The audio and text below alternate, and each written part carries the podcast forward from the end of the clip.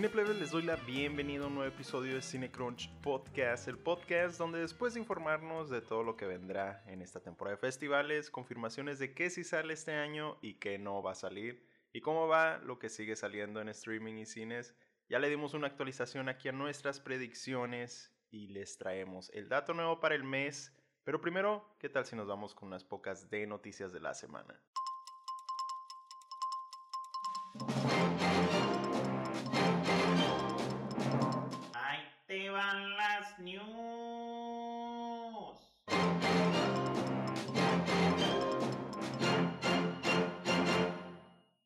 Comenzando con Disney, que ya anda trabajando en su nueva adaptación a la pantalla grande de ahí de uno de sus rides de los parques.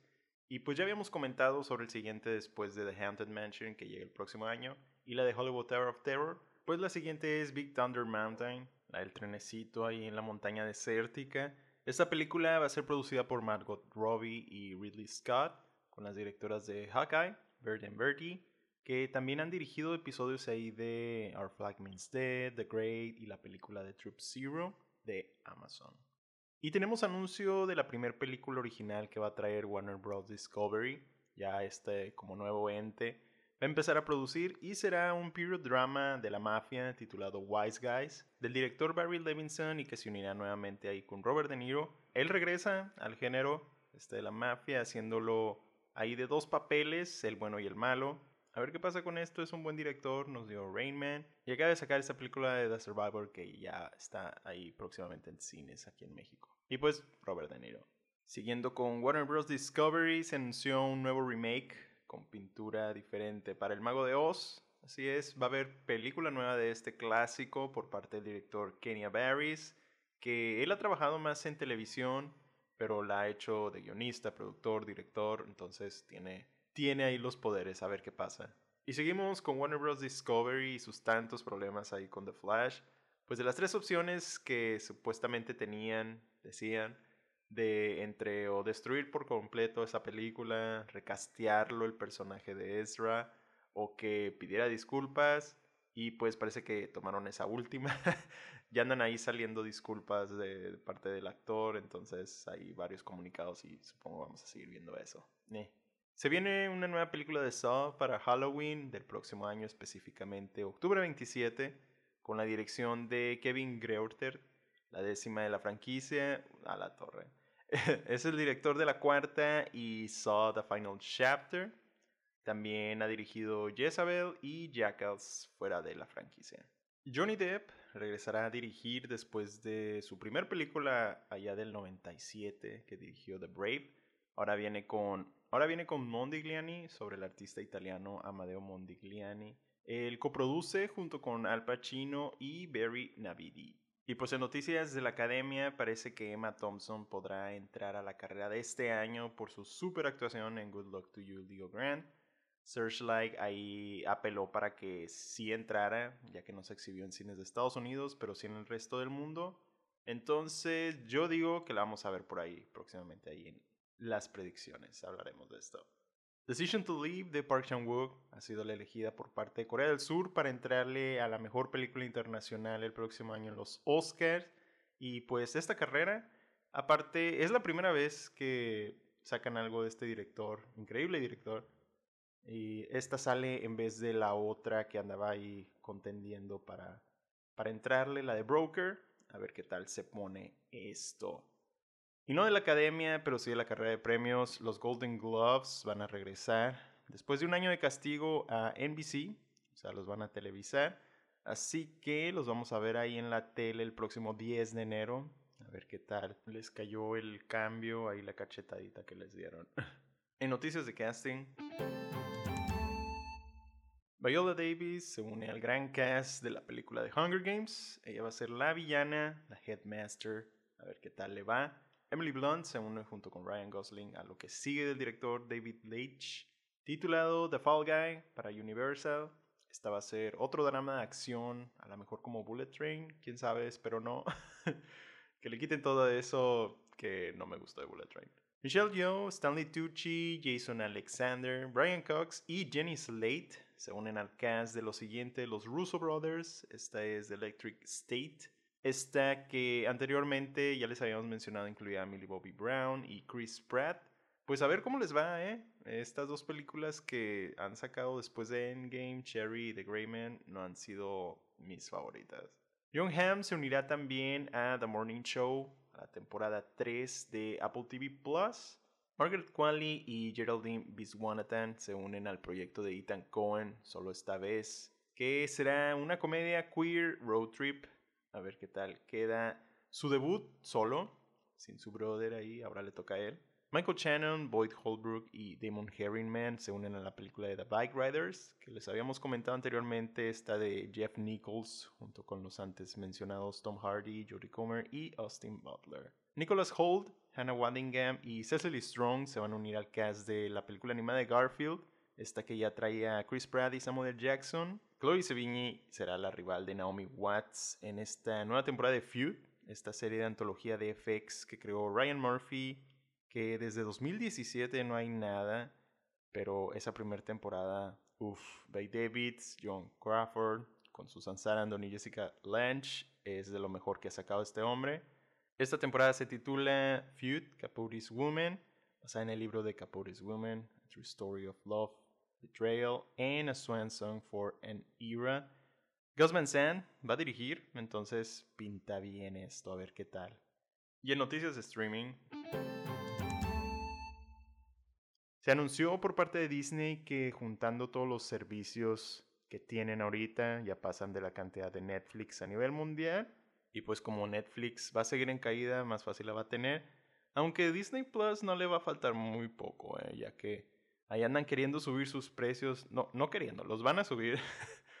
ya anunciaron que sí los van a subir ahí a final de año y que aparte van a agregar anuncios y diferentes categorías de paga. Entonces eh, va a pasar lo mismo. Otra cosa nueva del universo de John Wick, otro spin-off en forma de serie, viene a caer en Peacock de Estados Unidos para el próximo año y tratará sobre el hotel de Continental. ¿Qué opinan? Aparte de que ya habían anunciado esta spin-off de Ballerina como película, a ver qué más se viene. Al parecer Disney también adquirió los derechos de streaming para el anime de Bleach, que son más de 300 episodios en sus 12 temporadas, Parece ser que Disney ya le quiere entrar a esta guerra del anime en streaming y va a empezar a acaparar unas conocidas. Y se anunció vendrá un documental sobre la vida y carrera de Steve Martin, este comediante que todos conocemos de parte de A24 y por Apple TV Plus. Hulu, Hulu reveló que Prey, la película nueva que tienen de Depredador, ha sido su película más grande en su debut desde que empezó ahí y pues aquí sabemos con esta noticia que esta película debió haber salido en cines. AMC anunció que van a venir nuevos shows para Bob Odenkirk y Giancarlo Esposito después de Better Call Saul. Así que los vamos a seguir viendo en la tele, en las series. Y se anunció que Walmart le va a entrar a esto de las streaming wars. Se une ahí con Paramount Plus para así competir con Amazon y su Prime Video. Esto es que va a incluir en su servicio de Walmart Plus. un Paramount Plus, envío sin costo de Walmart y descuentos aparte de 6 meses gratis de Spotify Premium. ¿Qué tal, eh? ¿Cómo lo ven? Allá en Estados Unidos, por ahorita, el servicio de Walmart Plus empezó en el 2020, más no tenían ahí ningún streaming. Era solo los envíos sin costo. Entonces, a ver cómo va todo esto pintando. En estrenos. En Netflix tenemos el final de Better Call Saul, también un documental sobre gatos, Inside the Mind of a Cat. En HBO Max llegaron películas. En HBO Max llegaron las películas de La La Land, Straight Outta Compton, Trainwreck. Les recomiendo una que se llama Profile, que juega ahí de una forma interesante con este tipo de películas que son. que pasan en una pantalla, así Skype o cámara. Esta es diferente, es un thriller. Y también está el documental de Roadrunner. En Disney Plus, la serie nueva de Marvel, She-Hulk Attorney at Law, ya está disponible. En Star Plus, la temporada 5 de Snowfall, una docuserie con Kristen Chenoweth, regresando ahí a su pueblo natal a investigar un asesinato de tres jóvenes. Se titula Keeper of the Ashes y nuevos episodios de New Amsterdam. En Prime Video tenemos nueva temporada de Chicago PD y la serie nueva de A League of Their Own. En Paramount Plus, la serie de Compulsion y de la primera a la cuarta de CSI Miami ya están disponibles. En cines sigue Tren Bala, está Bullet Train, Bestia de Idris Elba y nuevo tenemos esta de Dragon Ball Super, Super Hero, Where the Crowd Sings o La Chica Salvaje, The Survivor o Peleando por mi vida. Está decente, con una muy, muy buena actuación de Ben Foster. Un drama francés que se titula El Prodigio y una de terror irlandesa, The Cellar o Escalera al Infierno. Eso es lo que vamos a poder ver estos días en cines y streaming. En próximos estrenos, en Netflix la temporada 3 de la competencia de maquillaje Glow Up llega el viernes 19, al igual que la segunda temporada de Cuphead Show, y una película alemana de una mujer espía que se va de comedia suspenso, que se va de comedia suspenso titulada Cleo. También está una serie limitada Coming of Age de fantasía titulada Lost Ollie. Esta llega el 24. En HBO Max el 21 llega The House of Dragon. En Disney Plus el 24 llega la temporada 1 y 2 de Cloak and Dagger. En Star Plus el 19 llega la película de Jackass Forever el 24 la temporada 3 de Atlanta y la temporada 4 de Better Things.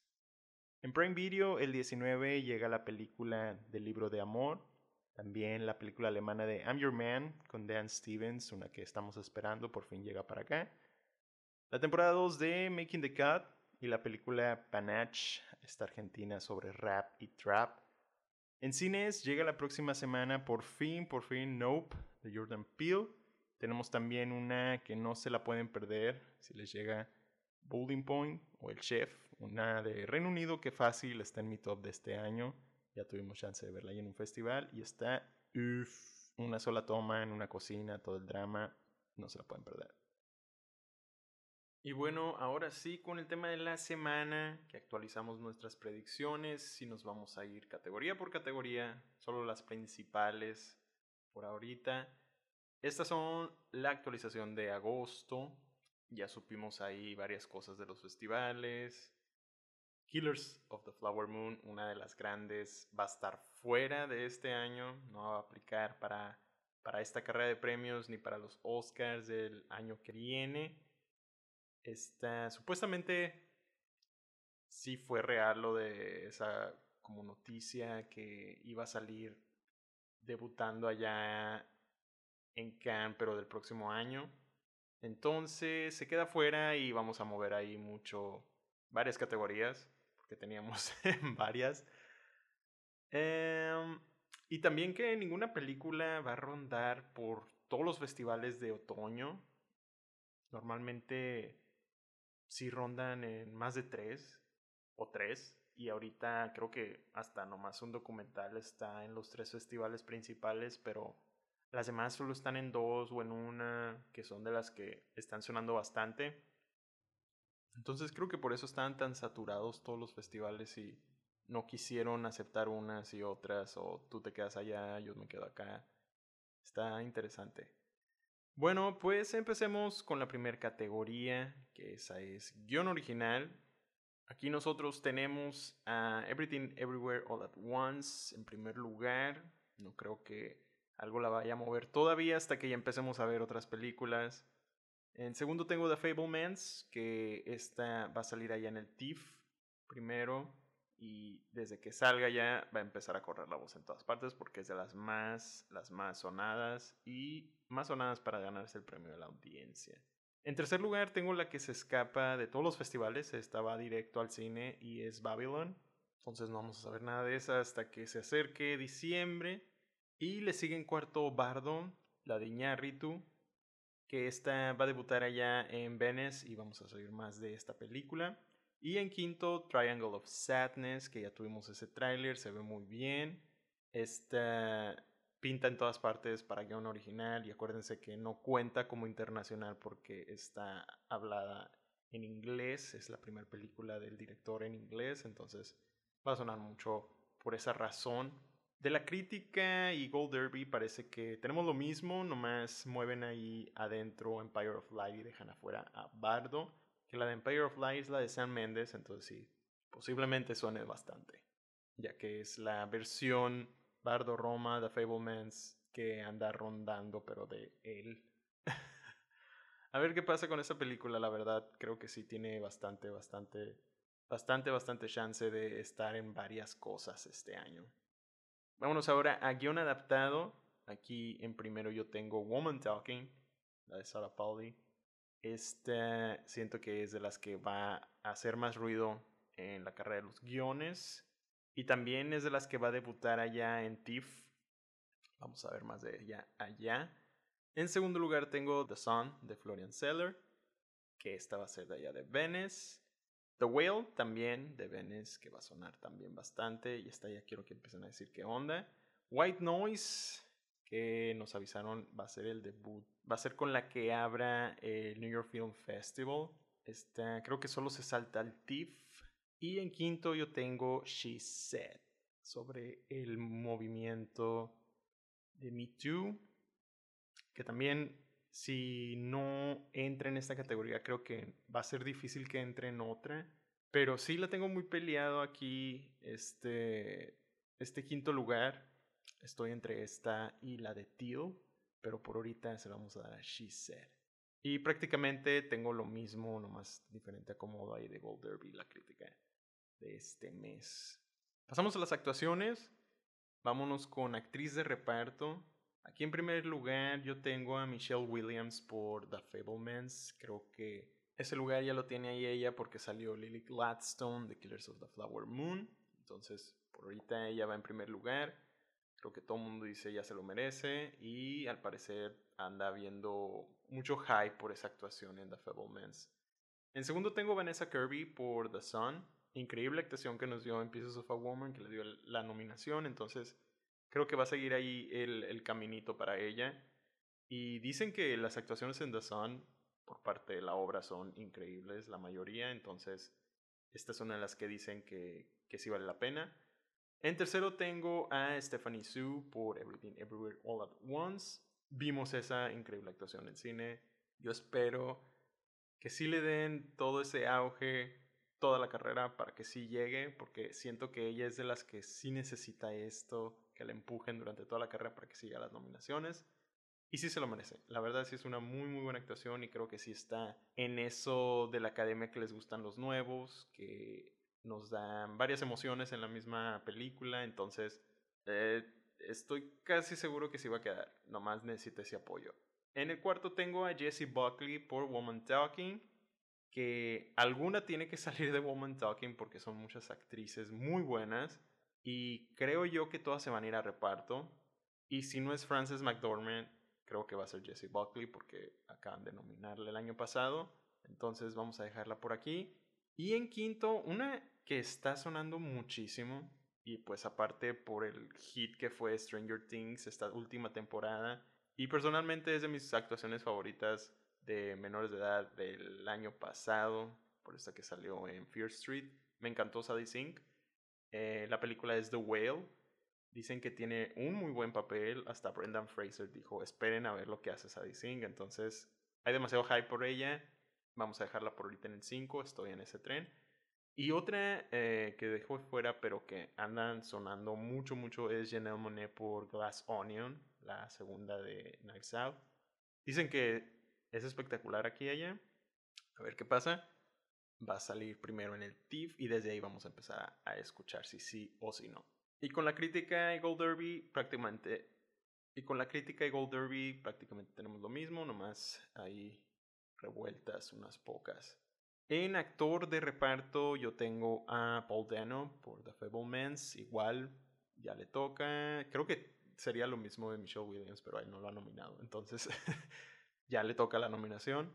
No sé, no estoy todavía seguro. Eh, primer, segundo lugar los tengo, los puedo intercambiar.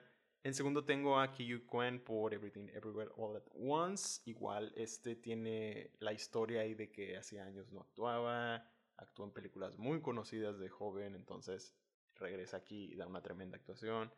Sale en esta película que todo el mundo está hypeando y que de verdad es muy buena, entonces siento que puede llegar hasta poder ganar si no hay algo tan fuerte. Pero de que va a estar nominado, siento que va a estar nominado. Creo que la única que peligra aquí es Stephanie Su. Pero Hugh Kwan de verdad, va a estar. En tercero tengo a Sam McGrath de The Sun, que es el hijo en esta película. En la obra dicen que él y creo que dijeron un tío o algo así, son los que hacen las mejores actuaciones, entonces hay mucho hype por él. Entonces por eso lo tenemos aquí en el tercero. En el cuarto tengo a Ben Whishaw de Woman Talking, que, que creo es el villano de la película, pero aún no estoy seguro.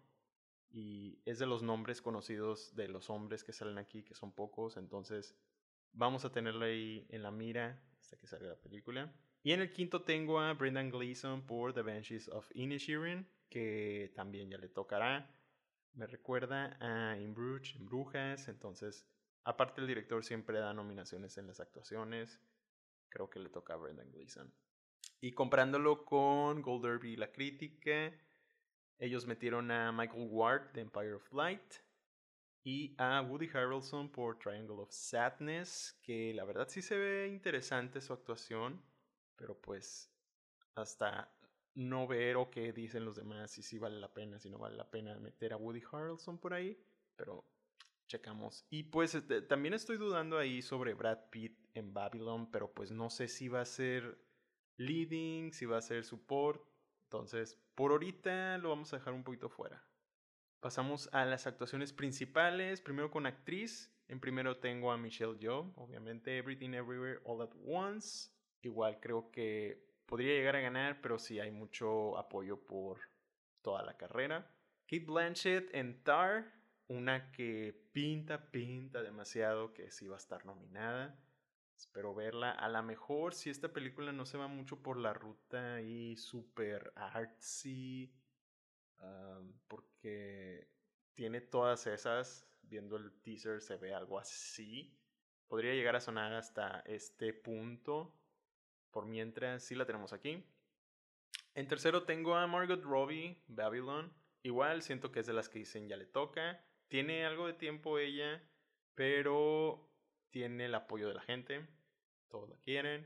Y esta película, si trata sobre Hollywood de esos años 30, 20, puede que le dé más el poder a Margot Robbie. Entonces, ella puede que sea la competencia.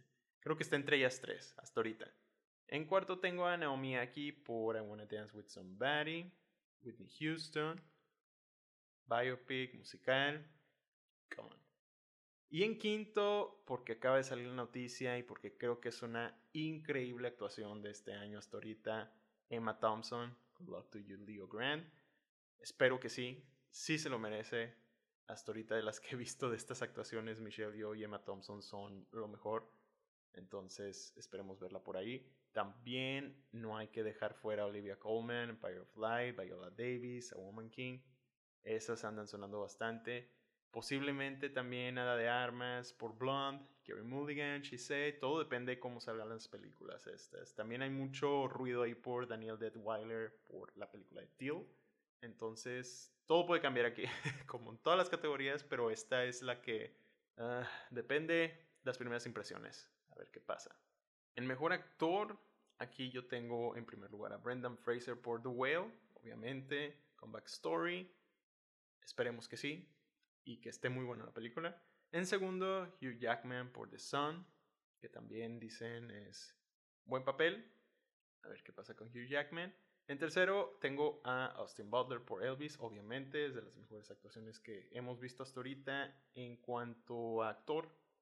Entonces, va a estar ahí. Eh, ya la dudaba, pero no, siento que ahora sí ya está muy seguro que va a estar dentro de los cinco, apenas si no es que sale otra cosa que lo vaya a tirar, ¿no? En el cuarto tengo a Daniel Jiménez Cacho por Bardo, que dicen que también es una increíble actuación. Dicen, vamos a ver qué pasa. Y pues aparte, Iñárritu siempre mete nominaciones de actuaciones a sus películas que llegan al Oscar. Eh, vamos a dejarlo por ahorita aquí en el cuarto. Y en el quinto tengo a Colin Farrell por The Banshees of Inisherin, pero no estoy seguro si vaya a entrar también en la categoría de soporte. A ver, igual con lo de Brad Pitt, ¿no? Y eso. Pero por ahorita está aquí. En la categoría de dirección, en primer lugar yo tengo a Steven Spielberg por The Fablemans. Creo que si es así su, su baby, su historia de familia, todo esto va a estar mucho a favor de su lado este año. Aparte, no la dudo que sí vaya a estar increíblemente dirigida. Nos dio esa cosa impresionante de West Side Story, entonces la dudo que la vayan a quitar de ese primer lugar durante toda la carrera, pero a ver qué pasa. En segundo yo tengo a The Daniels por Everything Everywhere All at Once, que espero que sí estén nominados, se lo merecen un chingo. Pero sí, es del igual, son de las que tienen que apoyar durante todo el año para que llegue hasta allá. En tercero, Damien Chazelle, Babylon, que no la dudo también esté aquí. Eh, aparte que ya podría ser, también podría ser buen contendiente para el primer lugar.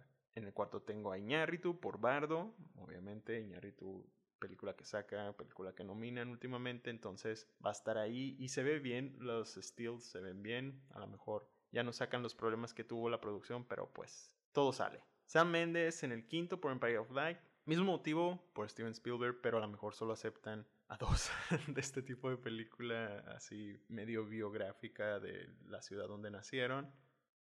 Y si no es San Méndez, creo que puede ser Sarah Polly o Robin Oslund o la internacional, ¿no? Por ahí. A ver qué pasa en esta de dirección. Y para mejor película, aquí están mis 10. En primero tengo a Babylon, por ahorita. Siento que van a querer hacer algo así, si no es The Fablemans, que yo tengo en segundo. Creo que ahorita están intercambiables esas dos. Everything Everywhere All at Once en tercero, porque necesita más apoyo si quieren que llegue al primero. Bardo en cuarto. Woman Talking en quinto, Top Gun Maverick en el 6, lo tengo aquí porque es de los blockbusters que sí van a quedar aquí y posiblemente vaya a haber varios blockbusters este año en mejor película. ¿eh? ¿Quién, ¿Quién, sabe? Está, está en veremos. En séptimo tengo The Sun, en octavo The Whale de Aronofsky, que también puede estar ahí peleando en la dirección. Triangle of Sadness en noveno y en el 10 Empire of Light se fijan, la internacional sería Bardo, entonces podría meterse otra también por ahí, o otra de Netflix. La de Shisei también está sonando mucho ahí para entrarle a estas 10. A ver qué pasa mientras vayan saliendo en los festivales. Vamos a escuchar muchas cosas de esto, cuáles sí, cuáles no. Entonces vayan haciendo ahí sus listas ustedes también y síganme aquí. Cada mes les voy a traer la actualización con noticias, aparte de todo esto que va pasando en los festivales, qué películas se van, qué películas vienen y las sorpresas que van dando, ¿no? Ya saben todo eso. Así que Cineplebes, muchísimas gracias por escucharme hasta aquí. Ya saben que semana a semana les voy a traer nuevos episodios también de las reviews. No se olviden de seguirnos en su plataforma para escuchar podcast favorita como Amazon Music, Apple Podcasts, Google Podcasts, Spotify. Ahí nos pueden darle a la campanita para que no se les pase ningún episodio. Pueden bajarnos esos episodios también por ahí califíquenos con 5 estrellas, lleguenle a las redes sociales, ahí estamos poniendo cualquier cosa cada rato. Estamos como Cinecrunch Podcast en Instagram y Twitter. Cualquier cosa me pueden preguntar. Mi nombre es JC Lafarga y nos estamos escuchando hasta la próxima. Debió haber salido en cines.